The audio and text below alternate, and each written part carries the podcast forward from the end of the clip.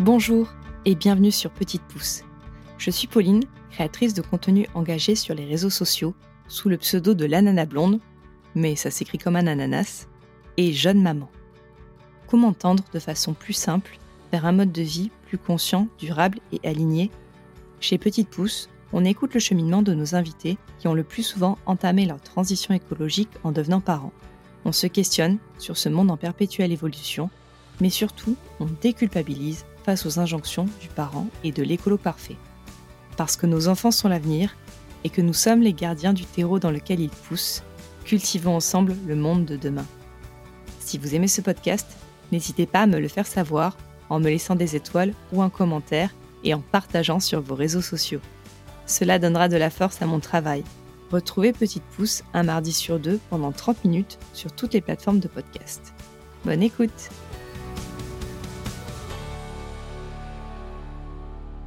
Aujourd'hui, je reçois Chloé Métari, créatrice de contenu sur Instagram et son blog My Slow Life, mais également autrice de plusieurs ouvrages autour du zéro déchet et des astuces du quotidien. Avec Chloé, nous avons parlé d'un mode de vie écolo avec un enfant, du lien entre pédagogie Montessori et préservation de l'environnement, de l'impact des écrans sur la jeune génération, mais aussi de son histoire de femme racisée et de comment elle apprend à son fils l'importance et la richesse de vivre dans un monde aux multiples cultures. Bonne écoute. Bonjour Chloé. Bonjour Pauline. comment vas-tu? Ça va et toi? Oui, très bien, merci. Je vais d'abord te demander de te présenter aux auditoristes qui peut-être ne te connaissent pas et de nous raconter ton parcours, s'il te plaît. Alors, pour faire très simple, je suis donc euh, Chloé Métari. Je suis euh, la personne qui tient le compte My Life Green sur Instagram, euh, qui est donc issu du blog My Life, où je partage des astuces écologiques et économiques au quotidien. Voilà. Et pour mon parcours pro et perso, mon parcours pro, je suis consultante dans les métiers du digital, donc sur tout ce qui est stratégie de visibilité web, création de sites web, etc. Je fais aussi depuis très peu de temps de l'architecture, donc tout ce qui est plan, modélisation, parce que je suis passionnée par tout ce qui est rénovation immobilière. Et en perso, eh bien, écoute, je suis maman d'un petit garçon qui va avoir deux ans dans quelques jours. Ça approche à grands pas. Et je suis mariée avec Greg, euh, depuis deux ans et on est ensemble depuis euh, un peu plus de cinq ans. Voilà. Merci pour tout ça. Euh, sur ton blog My Slow Life, on peut lire que tu as eu ton déclic écologique durant l'été 2015. Est-ce que tu pourrais nous raconter quel a été l'élément déclencheur et qu'est-ce qui en a découlé? En fait, j'ai pas grandi dans une famille d'ultra conventionnelle. On était déjà un peu porté sur tout ce qui était logique et économique. Donc, on avait un compost, on faisait le tri, euh, c'était des choses qui m'étaient, enfin des missions qui m'étaient assignées par mes parents. Voilà, donc j'ai grandi comme ça, mais sans avoir plus de, enfin on allait chercher des produits à la ferme, même si j'habitais à 20 minutes de Paris. Donc j'ai grandi comme ça. Et en fait, en 2015, j'étais étudiante en alternance et euh, j'étais dans tout ce qui était euh, technologie, web, etc. Et j'avais qu'une envie, c'était de partir vivre à San Francisco, de vivre pas le rêve américain, mais le rêve de la Silicon Valley, bosser en start-up, etc., devenir millionnaire à 30 ans. Enfin, j'avais un schéma de vie qui n'était pas du tout celui que j'ai aujourd'hui. Mais, euh, mais voilà. Donc, je suis partie 15 jours à San Francisco parce qu'il se trouve que j'ai une amie qui y vit. J'ai trouvé ça génial, cette ville absolument incroyable où, où, y a, on sent vraiment cette dynamique écologique qu'ils peuvent avoir parce qu'ils ont été précurseurs dans tout un tas de, de choses qu'ils ont mis en place. Et en fait, quand je suis revenue de, de San Francisco, j'ai ressenti comme un espèce de décalage, de déphasage. Et du coup, tout ce qui pouvait toucher à San Francisco me ramenait vers cette ville que j'avais adorée. Et un jour, je regardais euh, la télé et je suis tombée sur le reportage d'une Française habitant à San Francisco et qui parlait de zéro déchet. Et il se trouve que c'était Bea Johnson, euh, dont tout le monde, euh, voilà, a quand même beaucoup entendu parler puisque c'était quand même la papesse du zéro déchet.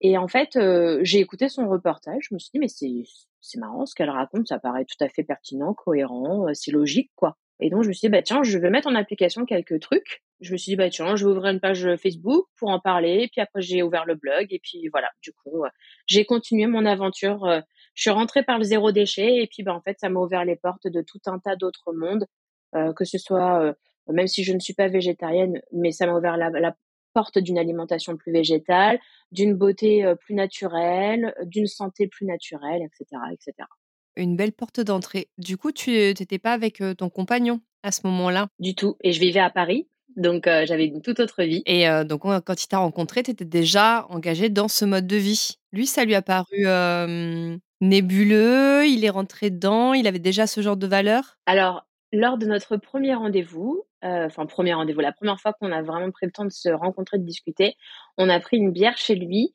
Et en fait, il a jeté les bouteilles de bière dans la poubelle de tout venant. Et là, je la regarde, je fais, mais qu'est-ce que tu fais? Il m'a dit, bah, je le jette. Et je dis, non, mais en fait, tu sais que ça se trie. Et là, Greg, dans toute sa splendeur, m'a répondu Oh, je m'emmerde pas avec ces conneries. ah, je me suis dit Bon, mauvais point. Donc, euh, bon, voilà, sans plus, quoi. Et en fait, euh, après, de en aiguille, on s'est, on, s'est fréquenté, etc. Et une fois qu'on s'est mis ensemble, il s'est vraiment intéressé sur le pourquoi. Greg, il aime bien savoir pourquoi. Et il s'est intéressé sur pourquoi je faisais tout ça et quel gain j'y trouvais en fait. Parce qu'il s'est dit, c'est bizarre, ça a l'air de la rendre super heureuse, de trier les déchets, euh, de faire le zéro déchet, etc. Et du coup, de, de lui-même, il s'est mis à m'enclencher le pas. Et aujourd'hui, c'est mon meilleur ambassadeur. Génial. Autour de vos proches? Autour de nos proches, autour des personnes qui rencontrent, que ce soit par le boulot ou même avant quand on avait nos, nos distributions de produits locaux qu'on discutait avec les clients, c'était le premier à parler euh, des économies qu'on pouvait réaliser euh, grâce au zéro déchet, grâce au fait de faire beaucoup nous-mêmes, etc. Donc euh, vraiment, il a vraiment pris le, le virage et il m'a rejoint là-dedans. Et en fait, voilà, après, c'est des, des, choses tout à fait logiques qu'on met en place, mais puis c'est quelqu'un grec qui aime aussi être créatif et faire des choses. Tu vois, par exemple, il aime fabriquer des choses. Donc en fait, la récup pour lui, par exemple, ça lui a tout de suite parlé. Chloé, tu as déjà écrit trois livres jusqu'ici autour du zéro déchet et des astuces du quotidien. J'aimerais beaucoup que tu nous racontes leur histoire, s'il te plaît. Le premier livre, j'avais été contactée par une maison d'édition, mais en fait pour les trois. À chaque fois, c'est les maisons d'édition qui me contactent. Euh, c'était vraiment pour faire un livre sur le zéro déchet, sur euh, vraiment pour euh, avoir un livre qui était lié au blog et pouvoir parler de tout ce que j'avais pu mettre en place au quotidien. Euh, et on avait décidé de le décliner par pièce de la maison pour que ce soit plus facile euh, pour les lecteurs. Ça a été à la fois une belle expérience et une très mauvaise expérience parce qu'aujourd'hui ce livre n'est plus du tout édité. Je ne suis pas du tout en bon terme avec l'éditeur puisqu'il n'a pas respecté le, le contrat. C'est malheureux parce que c'est quand même beaucoup de travail d'écrire un livre. En plus, ce livre ne respectait pas du tout ni le visuel que j'avais envie qu'il ait, ni le titre que je lui avais donné, parce que tu vois, le titre c'est euh, toute une année zéro déchet alors que mon titre initial c'était Zéro déchet ou comment optimiser sa fainéantise.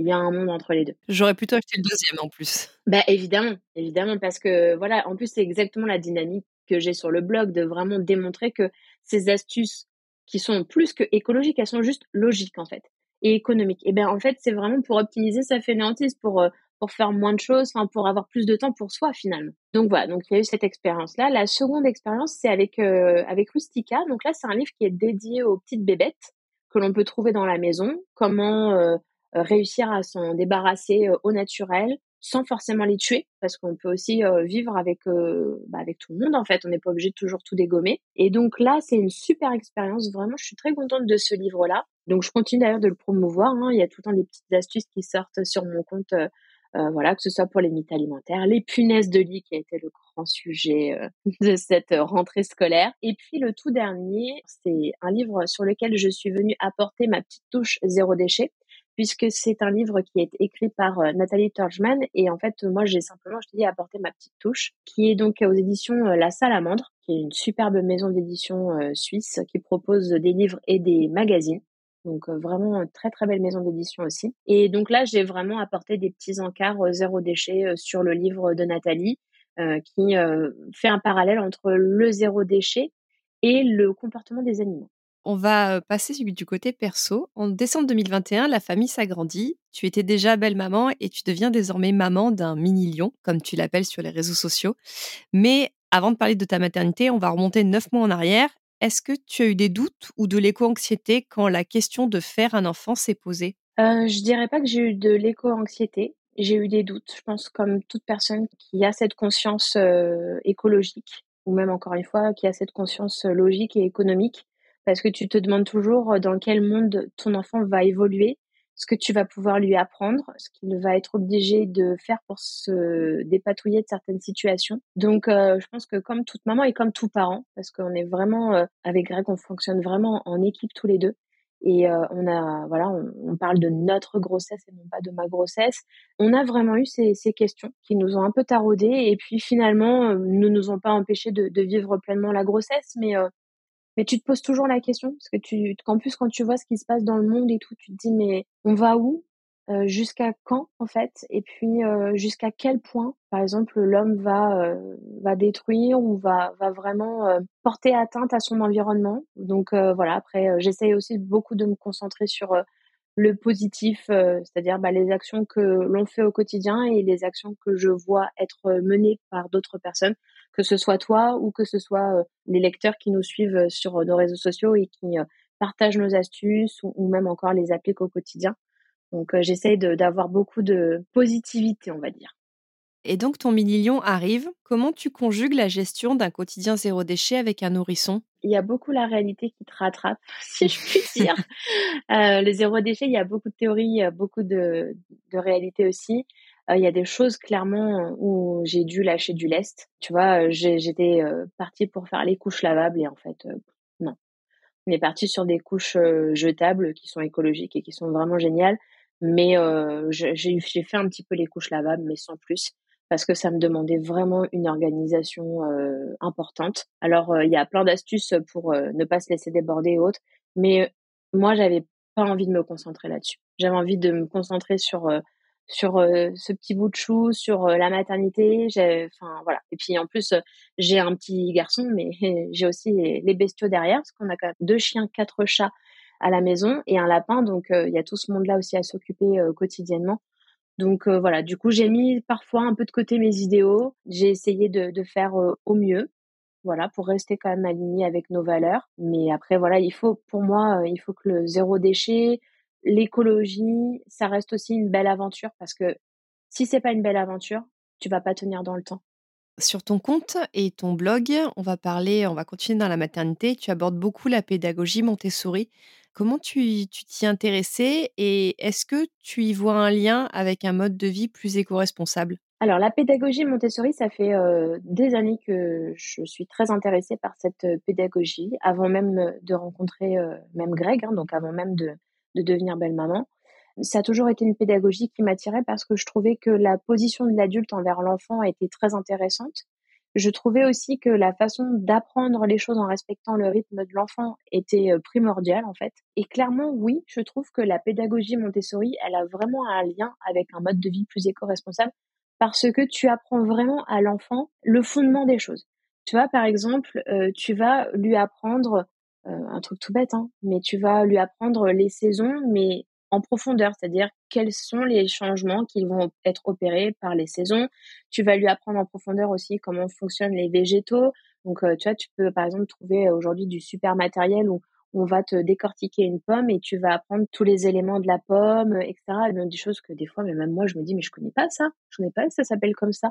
Et puis, tu as une vraie sensibilisation à la nature parce que c'est Montessori, c'est beaucoup aussi euh, travailler dans son environnement. Donc, c'est-à-dire autant euh, aller à l'extérieur pour jouer, mais aussi aller à l'extérieur pour apprendre les cycles de la vie, les cycles euh, naturels, voilà, comme je te disais, les saisons. Donc euh, clairement, pour moi, oui, c'est lié. Et puis, ces deux, deux entités, la pédagogie Montessori et le, ce mode de vie plus éco-responsable, c'est deux entités où il faut faire preuve d'énormément de bienveillance. Donc ça matche parfaitement, en fait. Merci d'avoir mis les mots sur une interrogation que je me posais depuis longtemps. Et en parlant d'être beaucoup à l'extérieur et de faire des activités, j'ai vu que tu proposais des ateliers, notamment sur comment occuper un enfant sans écran. Personnellement, c'est un sujet qui me touche car je sais vraiment pas sur quel pied danser. D'un côté, je me dis que j'ai grandi avec les dessins animés et que tout va bien, et d'un autre, je lis le fléau des écrans sur les jeunes générations et ça fait peur. Est-ce que toi, tu pourrais développer ta position à ce sujet, s'il te plaît? Alors déjà, je vais revenir sur ce que tu dis quand tu dis d'un côté, tu te dis que tu as grandi avec les dessins animés et que tout va bien. Aujourd'hui, ça, en fait, euh, moi aussi, je me le suis dit, mais c'est pas d'actualité parce que à notre époque, on avait juste la télévision avec les dessins animés. Aujourd'hui, les enfants, ils sont face plus seulement à la télévision, mais aussi aux tablettes et aux téléphones portables qui apportent une autre dimension des écrans. Les écrans, alors moi je suis pas pour les écrans avant trois ans parce que voilà, c'est notre mode de fonctionnement. Nous, la télé n'est même pas dans un dans un lieu de passage, c'est-à-dire qu'elle n'est pas dans la pièce de vie, elle est dans une pièce séparée. Comme ça, ça ne crée pas la demande en plus. Mais en fait, si tu veux, avant trois ans, l'enfant, il a besoin de beaucoup d'interaction avec euh, son environnement, donc ses parents, ses proches, l'extérieur, etc. Et du coup, les écrans, j'en vois pas tellement l'intérêt. Je vois pas ce que ça peut lui apporter. Ça veut pas dire que il va pas du tout regarder les écrans. Euh, voilà, ma mère, elle habite pas ici. On fait régulièrement des visios. Euh, ça veut pas dire que si euh, je suis euh, au fond du trou parce que je suis malade ou que je suis en plein SPM et que j'ai mon fils à garder la journée, à un moment donné, je me sens pas bien, je vais pas lui mettre un petit un petit documentaire ou un petit truc un peu sympa. mais ça veut juste dire que c'est pas un réflexe en fait, et c'est pas une babysitter. Et je pense, tu vois, que la nuance, elle vient s'apporter là. C'est-à-dire que l'écran en soi, il est, c'est pas un fléau. L'écran, il, a, à, à, partir de trois ans, il a ses intérêts. Tu peux apprendre des choses, tu peux communiquer avec le monde. Voilà, au fonction des âges, il y a plein de, bénéfices avec les écrans. Par contre, ce qui est un fléau, c'est la surexposition aux écrans. Comme je, le disais dans un, dans un post il y a quelques semaines, ce que je trouve dommage, c'est qu'on n'apporte pas souvent la, nuance dans les propos, c'est-à-dire que c'est soit ah les écrans c'est pas bien, faut pas du tout en regarder, ou alors ah c'est super, euh, allez déculpabilisons tout le monde, euh, allez-y yolo, euh, mettez les écrans. La nuance c'est de dire que un enfant qui va regarder, euh, je sais pas moi, euh, deux heures d'écran par semaine, mais qui à côté de ça sort tous les jours, fait des jeux de société avec ses parents, des jeux de société constructifs, pas forcément que du Uno par exemple, euh, qu'il va euh, lire des livres, qu'il va discuter avec des personnes de son entourage. Tu vois, nous on va chez nos voisins, ils ont des poules, ils ont des moutons, ils ont un potager, on discute, on fait du bricolage, etc. je pense que c'est vraiment l'environnement qui est à prendre en compte cet enfant-là, il fait deux heures de télé par semaine, il va pas mourir en fait, il va pas développer euh, des troubles. Par contre, si tu es sur un enfant qui, ben, en fait, euh, du matin au soir, il est, euh, il est sujet à regarder la télévision, pas forcément de lui-même, parce que des fois, les, les, les parents ne s'en rendent pas compte, mais le fait d'avoir la télévision en fond, pour regarder les infos, par exemple, ça, ça crée une pollution visuelle et sonore qui perturbe beaucoup les enfants et dont les adultes n'ont pas forcément conscience. Donc, c'est vraiment une question, je pense, de, d'environnement, de se dire que on peut mettre les écrans. Après, il faut que l'environnement il soit propice au développement de l'enfant en fonction de, ses besoins, interaction, etc. Et il y a une façon aussi, je trouve, d'apporter les écrans. Bah, c'est pas tu mets juste ton enfant devant l'écran, devant l'écran en mode babysitter. Bon bah, vas-y, j'ai la vaisselle à faire, j'ai besoin de, de faire à manger, j'ai les tâches ménagères à faire, etc. Donc je le mets devant, je le mets devant l'écran. Ou j'ai besoin de bosser, je le mets devant l'écran. Euh, il y a d'autres façons pour occuper euh, ses enfants. Mais en fait, tu vois, c'est accompagner l'enfant. Par exemple, tu lui mets un dessin animé. Déjà, pour les tout petits, il a été recommandé quand même de réduire la vitesse des images parce qu'ils sont pas capables de comprendre et d'intégrer les images qui défilent trop vite. Mais en plus, c'est un moment d'interaction. Si tu regardes un dessin animé avec ton fils, euh, tu, peux lui parler. Tu peux lui dire ah que t'as vu le personnage, il s'appelle comme ça, ou alors t'as vu il habillé comme ça, il a fait ci, il a fait ça. Il y a une interaction je pense que c'est vraiment tout ça qu'il faut prendre euh, en, en considération. Quel est l'environnement de l'enfant et comment est-ce qu'on lui apporte les écrans? Après, j'ai un avis qui est quand même assez tranché sur les écrans de par euh, l'expérience qu'on a eue avec mon beau-fils. Un enfant qui regarde tout le temps les écrans, ça se voit comme le nez au milieu de la figure. Il n'y a pas besoin de, de tergiverser euh, autour, en fait, ça se voit. il y a des, des, marqueurs caractéristiques sur des troubles du comportement qui sont vraiment probants, en fait. Tu peux pas tu as beau dire ce que tu veux, ça se voit. Donc, et nous, on a vu des choses, on s'est dit, mais c'est pas possible. Euh, euh, donc, et en fait, quand on regardait les études, on se rendait bien compte que c'était exactement ça. Donc, ça se voit. Vraiment, la surexposition aux écrans, c'est quelque chose que tu peux pas euh, nier. S'il y a une chose qu'il faut essayer d'expliquer aux parents, c'est que déjà, on peut occuper ses enfants autrement qu'avec des écrans. Donc là, je, je pense que je lancerai certainement une, une petite conférence sur le sujet pour un petit peu aider euh, les parents qui euh, qui bah, savent pas trop comment faire parce que souvent on, est là on dit les écrans c'est pas bien etc mais on donne pas de solution concrète aux parents. Et à un moment donné tu peux pas toujours vouloir culpabiliser les gens sans leur donner de solution concrète. Et en plus il en existe. Et puis après bah, se dire que voilà si tu mets ton enfant devant un dessin animé une heure euh, de temps en temps il y a pas y a pas mort d'homme quoi. C'est pas non plus voilà c'est pas comme si tu faisais rien avec ton enfant à côté que tu passais ton temps sur ton téléphone à pas le calculer enfin je dis, je grossis les traits, mais, mais voilà, quand on parle de surexposition, c'est et des troubles liés aux écrans, c'est vraiment des troubles liés à la surexposition des enfants. Merci pour tout ça. Si tu le veux bien, on va passer sur un tout autre sujet. On va parler de justice sociale. car à mon sens, et c'est un message que j'essaie de, véhiculer dans le podcast, il n'y a pas d'écologie sans convergence des luttes. À quel moment de ta vie as-tu commencé à être confrontée à la discrimination? Bah, Je dirais assez jeune quand même, parce que, alors en plus, si tu veux, moi je suis issue de l'immigration de par mes grands-parents. Donc j'ai des grands-parents qui sont nés en France et puis des grands-parents qui sont nés dans d'autres pays, hein, parce que j'ai un grand-père qui est né en Algérie. J'ai un grand-père qui vient de la Catalogne espagnole. Et en fait, notamment sur, le, sur la, la partie Maghreb et France, j'ai un peu subi les, les propos des deux, des deux parties. C'est-à-dire que autant je peux vivre des fois du racisme qui vient de, de, personnes françaises parce que je suis un peu typée et que tout de suite on me catalogue de, de sale arabe.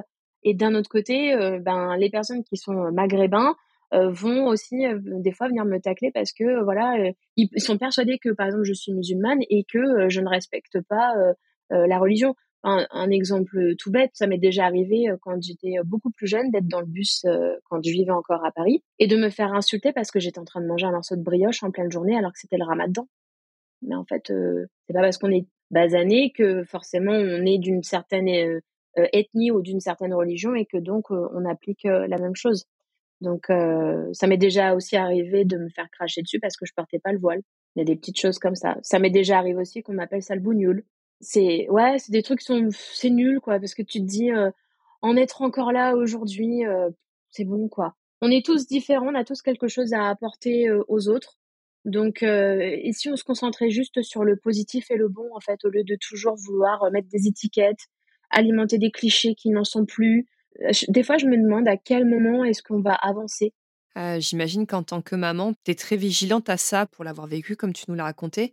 Est-ce qu'il y a des choses, des réflexes que tu as mis en place et que tu aimerais partager ici? Par rapport à Mini Lion, les réflexes, ça va être de tout de suite l'inclure dans un monde multiple. du coup, je suis vraiment plus à la recherche de, de supports qui vont lui montrer que mais en fait, euh, les enfants, ils sont pas tous blancs, blonds, aux yeux bleus. Parce qu'aujourd'hui, tu retrouves encore beaucoup de, de livres où, en fait, euh, bah, c'est un, un une typologie de personnes et, et basta, quoi. je veux dire, euh, donc après, ça donne des enfants, ils voient une personne qui a une couleur de peau différente que la leur dans la rue et ils sont un peu effrayés. Ben, non, en fait, on est tous différents. On a, on a des carnations de peau différentes, on a des accents différents, on a des intonations différentes, on a des, des, des, des faciès différents et ça fait partie du monde en fait. On, on est tous euh, des, des, petits humains sur Terre.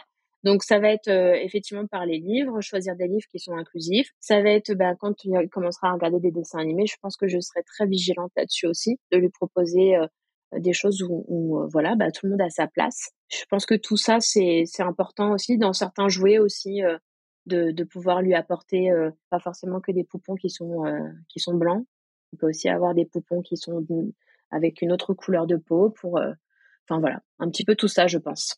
Quelle valeur tu souhaites transmettre à ton enfant? Quelle valeur Il y en a tellement. je dirais que j'aimerais lui transmettre le fait que peu importe qui tu rencontres, peu importe ce que tu vois, ça sert à rien de juger. Il faut essayer de, pas forcément de comprendre parce que les personnes, elles peuvent aussi avoir leur propre mode de fonctionnement et, et c'est ok à partir du moment où elles portent pas atteinte aux autres. Mais euh, ouais, lui, apprendre qu'il euh, y a une il y a une vraie diversité dans notre monde, euh, qu'elle est riche cette diversité et que c'est pour ça qu'il faut vraiment euh, la comment dire, il faut la préserver, pour la nourrir et certainement bah aussi lui apprendre cette dynamique bah voilà de bienveillance, lui apprendre que les anciens ils avaient aussi beaucoup compris, voilà quand ils faisaient beaucoup les choses par eux-mêmes, euh, que ce soit le potager, que ce soit de la récup, réparer, que ce soit construire de ses propres mains. Je me faisais la réflexion euh, il y a pas très longtemps euh, par rapport à son avenir et notamment à son métier de plus tard. Souvent, les gens ils te disent oh bah de toute façon ce serait cool qu'il ait un super métier genre avocat, médecin. Mais en fait, il fera ce qu'il veut. S'il a envie d'être plombier, il sera plombier. En 2023, j'espère qu'on n'en est pas encore à avoir des, des idées préconçues sur les métiers artisanaux ou les métiers d'ouvriers. Je veux dire, avec le confinement qu'on a vécu, j'espère que les gens ont quand même réalisé que les métiers dont on avait plus euh, besoin, c'est souvent les métiers sur lesquels on tape le plus. Hein. Agriculteur, électricien, plombier, euh, euh, tous ces métiers sur lesquels on crache beaucoup. Et puis en fait, ben, on est bien content de les trouver. Donc voilà, vraiment avoir de la bienveillance surtout sur tout un chacun, sur l'environnement, sur, sur la vie en général. Merci Chloé pour ton temps et tout ce que tu as transmis. Pour terminer, est-ce que tu aurais une actualité à nous partager? Euh, eh bien, écoute, une actualité, euh, pas forcément, mais euh, on peut dire que mes petits bouquins sont toujours en vente. donc, si on a envie de, de commencer à potasser un peu son petit manuel pour savoir comment éviter les bébêtes qui vont rapidement arriver avec le printemps, eh ben, ça peut être l'occasion d'acheter Stratégie anti-bestiole à la maison aux éditions Rustica, par exemple. Euh, et puis ça peut être aussi de, de venir euh, partager plein de bons moments sur, euh, sur mon compte Insta et sur le blog pour découvrir tout un tas de, de sujets pour un, un quotidien plus responsable, économique, allégé, tout ça, tout ça. Je mettrai tous les liens en barre d'infos de l'épisode. on va conclure par la question signature du podcast. Quel message souhaiterais-tu déposer aux personnes qui nous écoutent et qui souhaitent agir pour un avenir plus désirable? Eh bien, euh, j'ai envie de te dire euh, ce que je t'ai dit tout à l'heure, c'est-à-dire que tout ça, c'est une aventure et que ça doit être une belle aventure pour pouvoir tenir dans la longueur. Moi, je suis tout à fait pour que chacun fasse des petits gestes à son échelle parce que il vaut mieux un petit peu petit rien. Voilà. Donc, euh, vraiment, prendre ça comme une aventure, le vivre de manière la plus sereine, avec beaucoup de bienveillance et d'amour, la partager autour de soi, même si en face de soi, on n'a pas forcément des personnes qui sont réceptives. Elles le seront certainement plus tard. En fait, elles le seront plus tard, c'est certain. Quand j'ai démarré, on me prenait pour une hurluberlue et aujourd'hui, euh, c'est des personnes qui viennent me demander des conseils.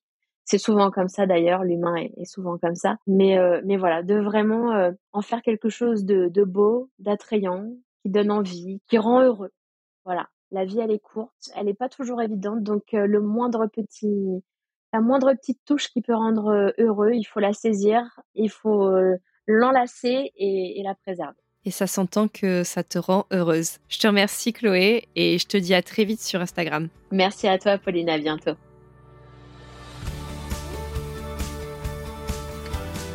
Merci d'avoir écouté cet épisode jusqu'au bout. Si vous êtes encore là, c'est certainement qu'il vous a plu. Pour ne manquer aucun épisode, abonnez-vous au podcast sur votre plateforme d'écoute préférée. Vous pouvez également me suivre sur Instagram, at l'ananasblonde, pour découvrir ma vie de maman, entrepreneur et écolo qui fait de son mieux. Je vous souhaite une belle journée ou soirée et vous dis à bientôt sur Petite Pouce.